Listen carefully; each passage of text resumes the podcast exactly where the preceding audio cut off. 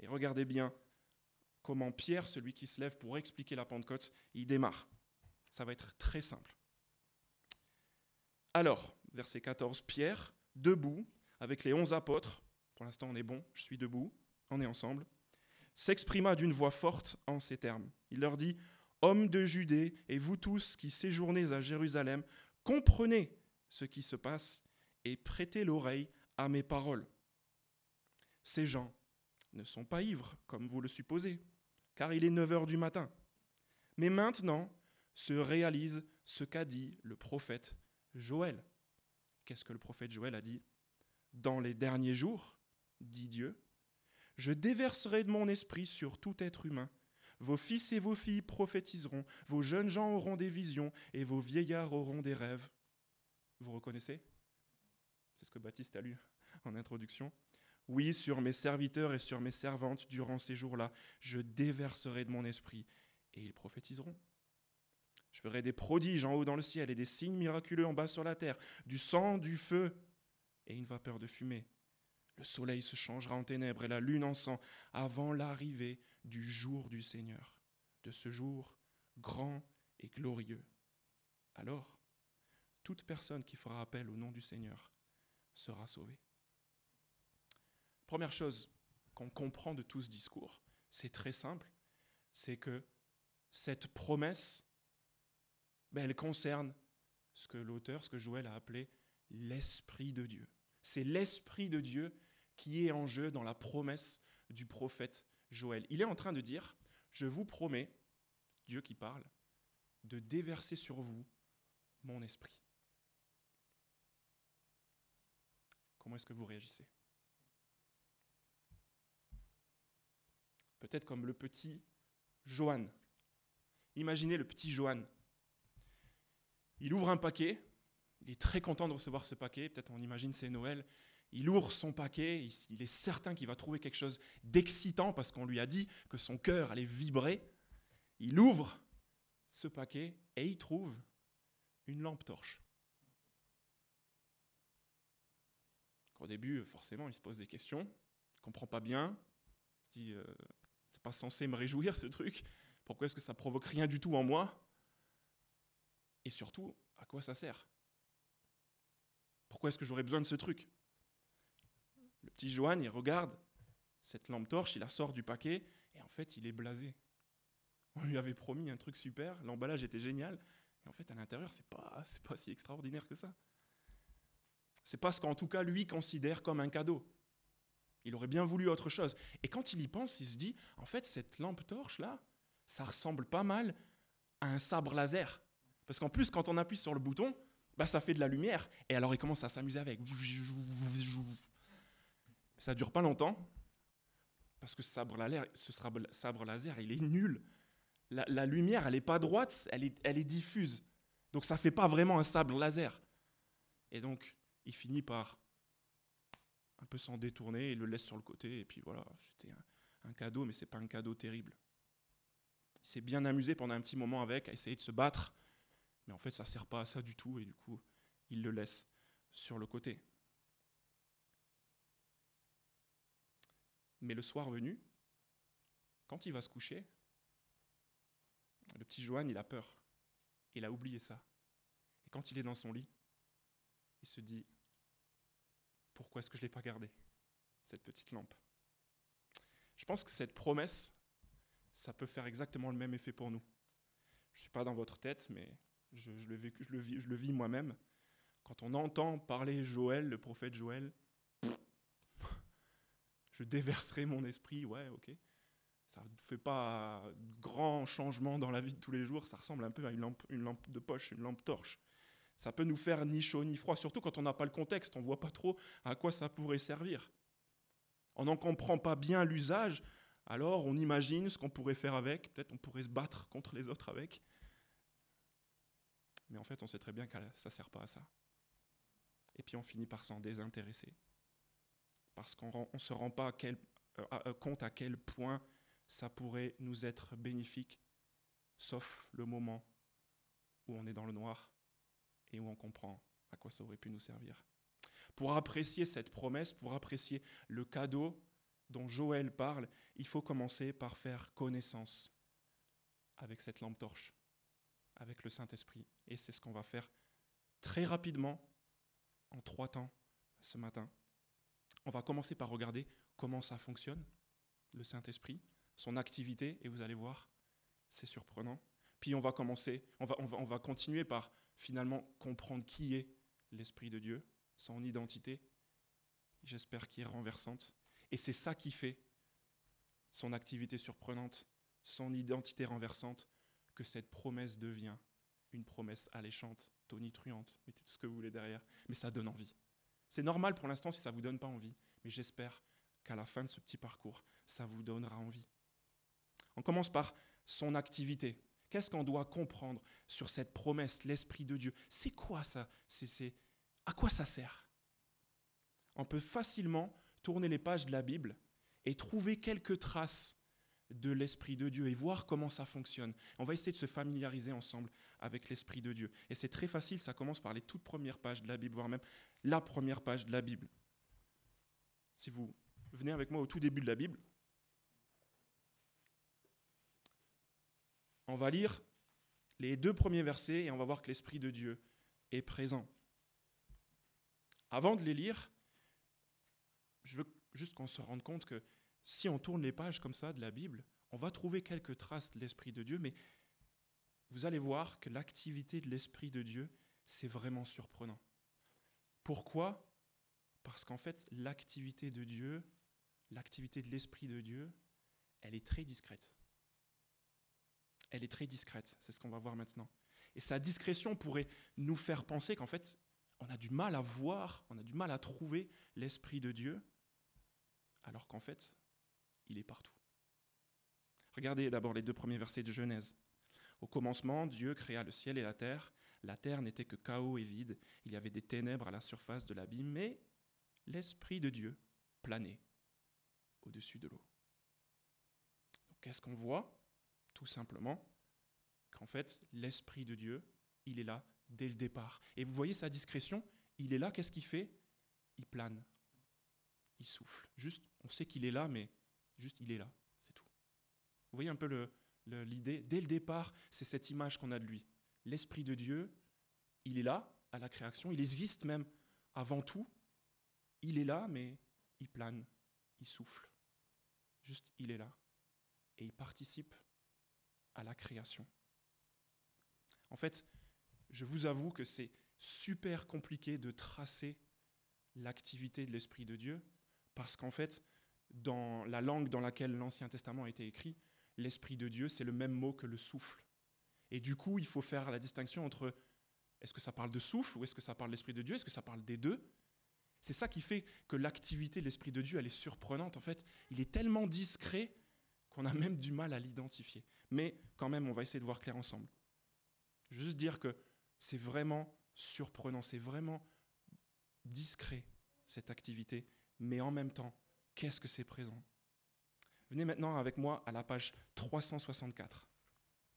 On va voyager un petit peu ce matin, contrairement à d'habitude. Parce qu'on essaye d'observer cette activité surprenante de l'Esprit de Dieu. On a vu qu'il existe avant tout, qu'il a participé à la création juste en étant présent, discret, il planait, il soufflait. Et c'est le témoignage de plein d'autres auteurs de l'Ancien Testament, comme dans Job, chapitre 33. Regardez ce qu'on lit au verset 4. Donc le grand 33 et le petit 4. On va lire au verset 3. C'est un cœur droit qui inspirera mes paroles, c'est un savoir pur que mes lèvres exprimeront. L'Esprit de Dieu m'a créé. Qu'est-ce qu'on disait tout à l'heure dans Genèse? Il est responsable de la création l'auteur de, ces versets-là, il est, d'accord, il, le pointe même vers lui-même en disant, en fait, l'Esprit de Dieu, il n'a pas juste tout créé, il m'a créé moi aussi. Et il continue, le souffle, est ce que, ce que je disais, l'Esprit, le souffle, le souffle du Tout-Puissant m'anime. Celui qui est en train de parler là, il est en train de dire, non seulement l'Esprit de Dieu, son activité est surprenante parce qu'il était là depuis le début, mais aussi parce qu'il a participé à la création, il a participé à mon arrivée sur cette terre, mais il est en train de dire aussi, c'est son souffle, c'est l'Esprit de Dieu qui m'anime. Il est en train de dire, l'activité de l'Esprit, elle est surprenante parce qu'en fait, c'est lui qui fait tout tenir debout. En tout cas, les hommes. Vous saviez ça ou pas? Ceux qui sont chrétiens de, longue date. C'est l'Esprit de Dieu qui fait que ton cœur et que tes poumons, ils continuent, ils avancent, ils, ils battent, ils respirent. C'est surprenant. C'est très surprenant. Ce qu'on sait, nous les chrétiens, on a l'habitude, c'est que l'Esprit de Dieu il est aussi impliqué dans les grands événements de l'histoire du salut. On le sait, n'est-ce pas? La réussite de Joseph. Pourquoi est-ce qu'il a réussi? À cause de l'Esprit de Dieu qui l'animait. Et du coup, les gens étaient là, waouh, ce gars, il est, il est intelligent, il est, il est malin. Pensez aux aptitudes dans la construction du tabernacle. Pourquoi est-ce que le tabernacle a été construit? Ben, Parce qu'il y avait quelqu'un qui était animé par l'Esprit et qui a réussi à faire un bel ouvrage. Pensez aux responsabilités de Josué qu'on a vu il y a quelques mois maintenant. Pourquoi est-ce qu'il a réussi à faire tout ce qu'il a fait avec succès? À cause de l'Esprit de Dieu. Pensez au salut à l'époque des juges. Comment est-ce que les juges à chaque fois se relevaient À cause de l'Esprit de Dieu. Pensez à la force de Samson, pensez au règne de David, pensez à la mission de Néhémie, pensez aux mots des prophètes. Ils étaient inspirés par qui? Par l'Esprit de Dieu. Tout ça, on le sait. Mais ce qui est surprenant, et on va rester sur la page qu'on est en train de lire, c'est qu'on aurait tort de cantonner, cantonner l'activité de l'Esprit de Dieu au peuple de Dieu. On l'a vu, il est responsable de la création, il existe avant, tout, et il est responsable du souffle dans la vie de l'homme. Mais il n'y a, a, pas que ça. Regardez ce, que, ce, que, ce, que, ce qui est dit dans le chapitre 32, juste au-dessus de ce qu'on vient de lire. Donc chapitre 32, versets 7 et 8. C'est Élihu qui parle et il dit au verset 7, au moment où il a une bonne idée, je me disais, l'expérience parlera, le grand nombre d'années fera connaître la sagesse, mais en réalité, dans l'homme, c'est l'esprit. Le souffle du Tout-Puissant qui donne la capacité de comprendre. Ouf. On est en train de prendre encore du, volume, de la compréhension dans cette activité vraiment surprenante de l'Esprit de Dieu. Qu'est-ce que Élihu est en train de dire? Il est en train de dire un peu ce que Paul dit dans Romains chapitre 2. D'une certaine manière, l'Esprit de Dieu, c'est lui en fait qui éclaire l'intelligence de l'homme. Pourquoi est-ce que dans un monde comme le nôtre, il y a des choses bonnes, des choses mauvaises Les choses mauvaises, les chrétiens l'expliquent en disant que c'est à cause de l'entrée du péché dans le monde. Mais il y a toujours cette question, pourquoi il reste des choses bonnes? Pourquoi est-ce que le péché n'a pas tout anéanti? Et Élihu répond à cette question en disant, mais ça c'est l'Esprit de Dieu. Ça c'est l'Esprit de Dieu. D'une certaine manière, qu'on soit chrétien ou pas, mais l'homme, sans Dieu même, est influencé par l'activité surprenante et bienfaisante de l'Esprit de Dieu. Pas juste parce qu'il respire, mais aussi parce qu'il a des bonnes idées. Paul dit qu'il a une loi inscrite dans son cœur. Leurs pensées les accusent ou les défendent tour à tour. Je pense qu'on peut vraiment penser que c'est le Saint-Esprit qui fait ça, l'Esprit de Dieu. L'action de l'Esprit est surprenante parce qu'elle nous concerne tous. On a vu, il a tout créé. Il soutient tout. Il est responsable du génie. Et ça, ce sont juste trois exemples que j'ai pris pour aller assez rapidement dans, dans, dans, dans le fait d'observer cette activité surprenante. Voilà où il fallait en venir en premièrement. L'activité surprenante de l'esprit qui est promis. C'est ça en fait. C'est que même s'il est très discret, même si on pense qu'il n'est pas là, il est très actif. Et nous sommes au bénéfice de cette activité. Vous êtes au bénéfice de cette activité surprenante. Parce qu'il nous a créés, il vous a créés, parce qu'il maintient tout, parce qu'il nous fait vivre, il nous fait respirer. C'est par lui que Dieu conteste pour qu'on reste en vie. Et c'est par lui aussi qu'on comprend bien les choses, qu'on a des éclairs de génie. Juste avec des images, je redis exactement la même chose, mais l'Esprit de Dieu est trempé dans tout ce qui existe et qui arrive de bon dans ta vie. Tu vas y repenser quand tu verras un beau panorama cet été. Qui c'est qui a créé tout ça? Ah ouais, je me souviens, le gars au Kalinka, il disait que c'était l'Esprit de Dieu. L'arrivée de l'été. les saisons qui se renouvellent. Il est responsable de ça. La bonne idée de la découverte d'un vaccin, il est responsable de ça. Voilà, maintenant on est au clair sur cette activité surprenante. Maintenant, dernière activité qui va nous démontrer en même temps son identité renversante. Venez avec moi à la page 413 cette fois-ci.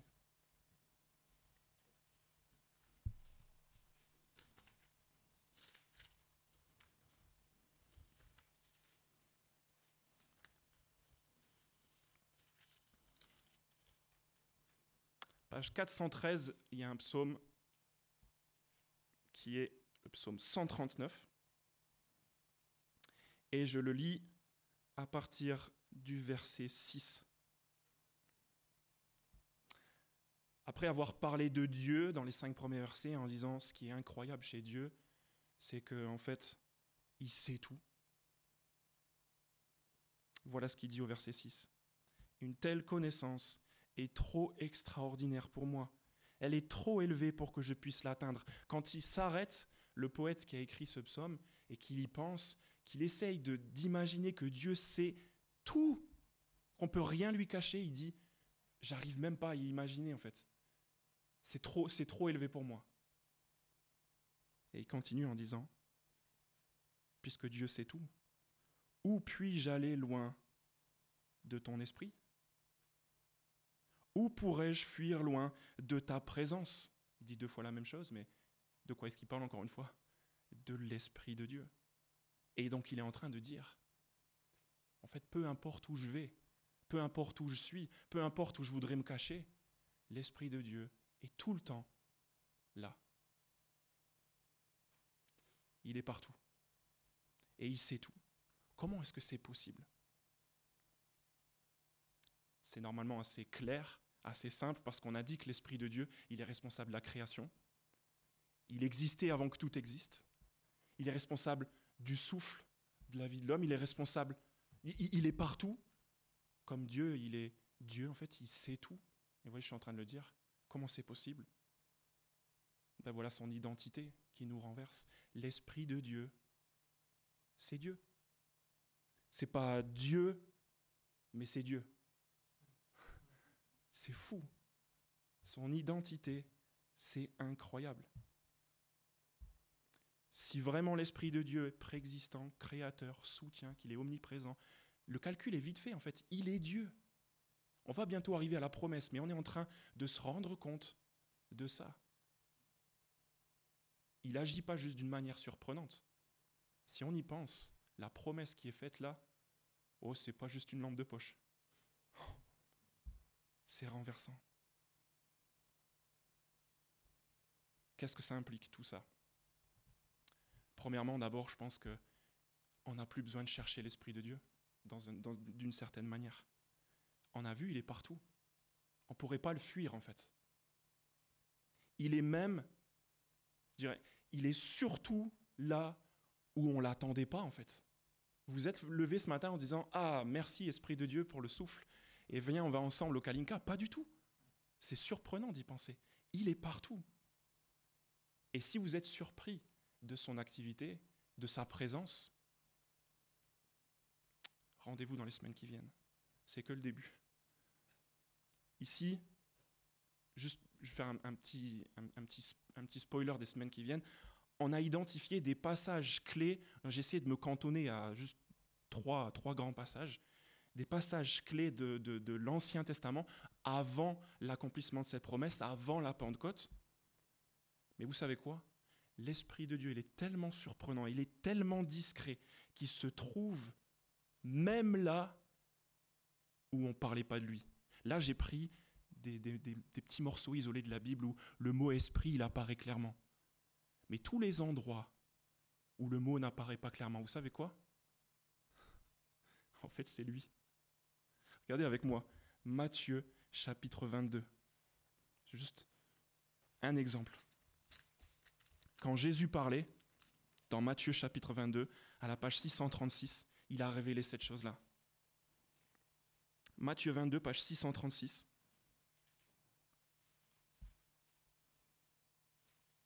Regardez bien ce que Jésus fait.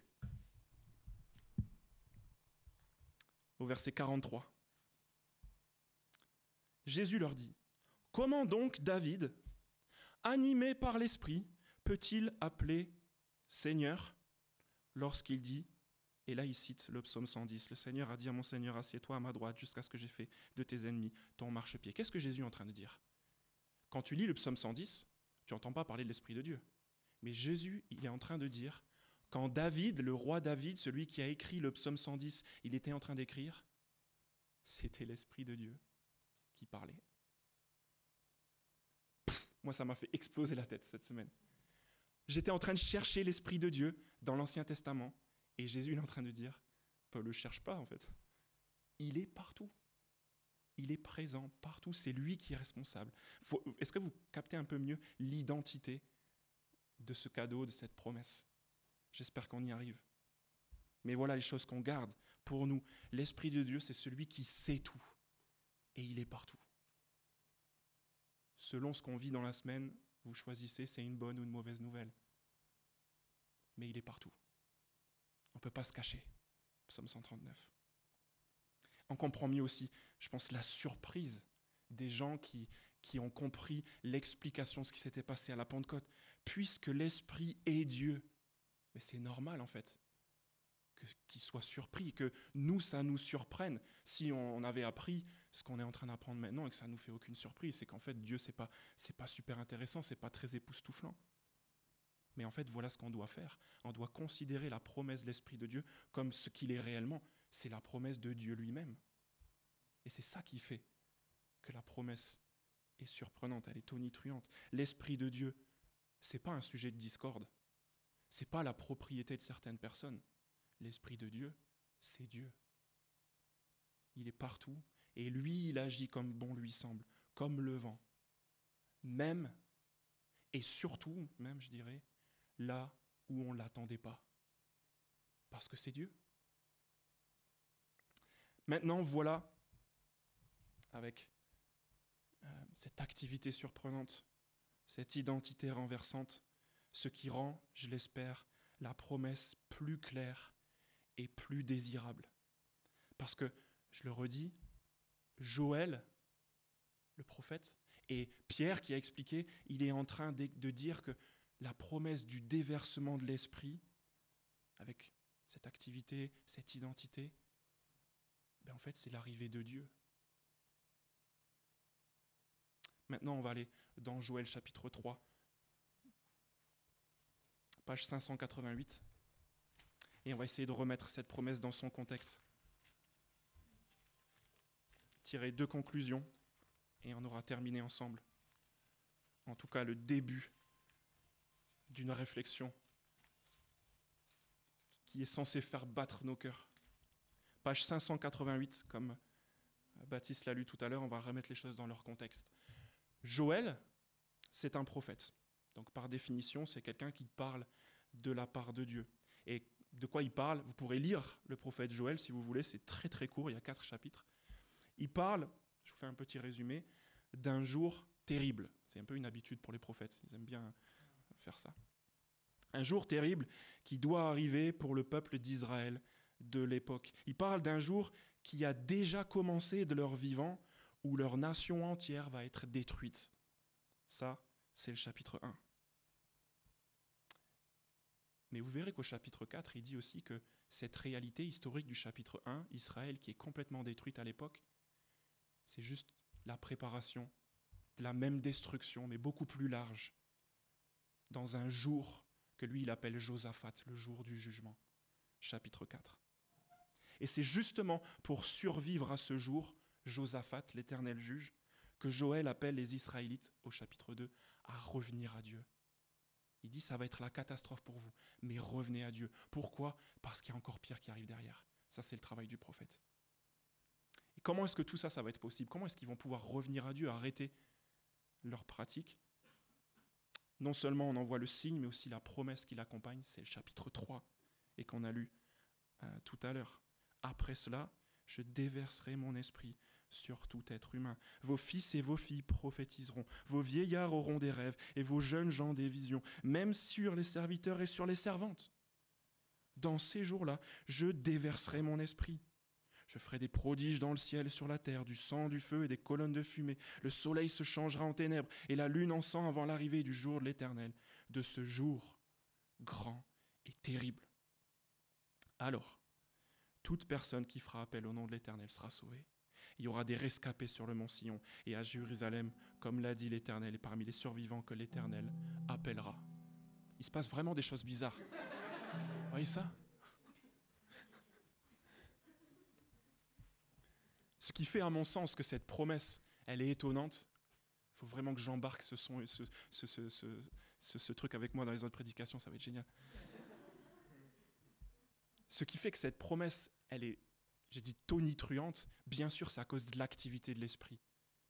Bien sûr c'est à cause de l'identité de l'esprit de Dieu qui est promis. Mais c'est aussi à cause de ce qui est promis ici. Regardez bien. Qu'est-ce qui est promis? D'abord, c'est une promesse quantitative.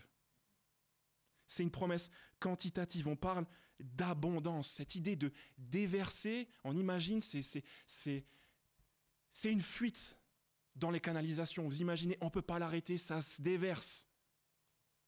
Et aussi, Joël est en train de parler d'une grande largesse. Il est en train de prendre les grands extrêmes, les fils et les filles, les garçons et les filles, les vieux les jeunes, même les pauvres. Regardez verset 2, les serviteurs et les servantes. Personne ne sera exclu.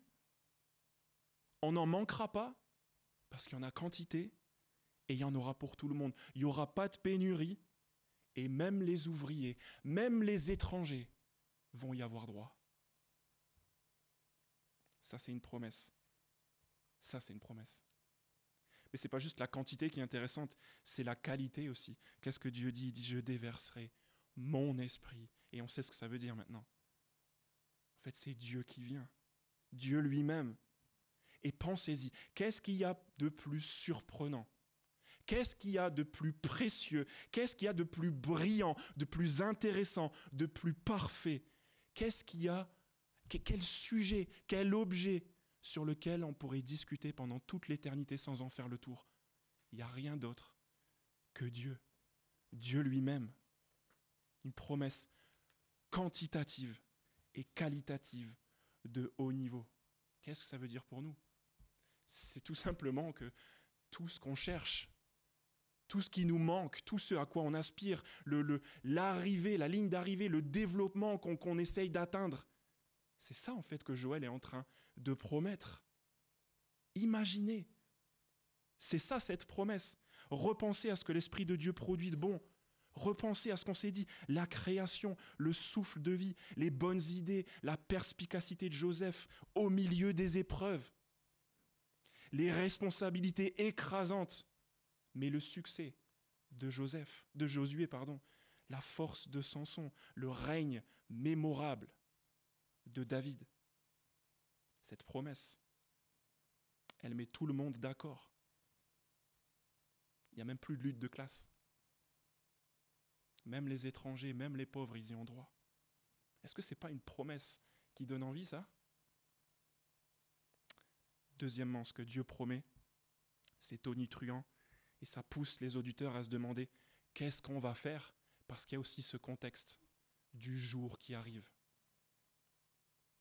Le jour du jugement, Josaphat. Et avant l'arrivée de ce jour, Dieu promet que lui-même il va venir, mais que ce ne sera pas pour juger, ce sera pour déverser son esprit. Et pour épargner ceux qui le reçoivent. La promesse de la visite de Dieu, d'abord pour sauver, pour que les Israélites puissent survivre. C'est ce que je pense qui peut être une promesse tonitruante. La promesse du déversement de l'Esprit, elle est tonitruante, parce que l'Esprit qui est promis, c'est Dieu en fait lui-même, depuis toujours. On a vu son activité, j'espère qu'elle vous surprend, on a vu son identité, j'espère qu'elle va vous renverser si ce n'est pas le cas, et j'espère surtout qu'on arrive maintenant au moment où il y a au moins un petit peu envie de cette promesse. Je vous souhaite la bienvenue dans la promesse de la Pentecôte qui peut faire battre votre cœur. Prions ensemble.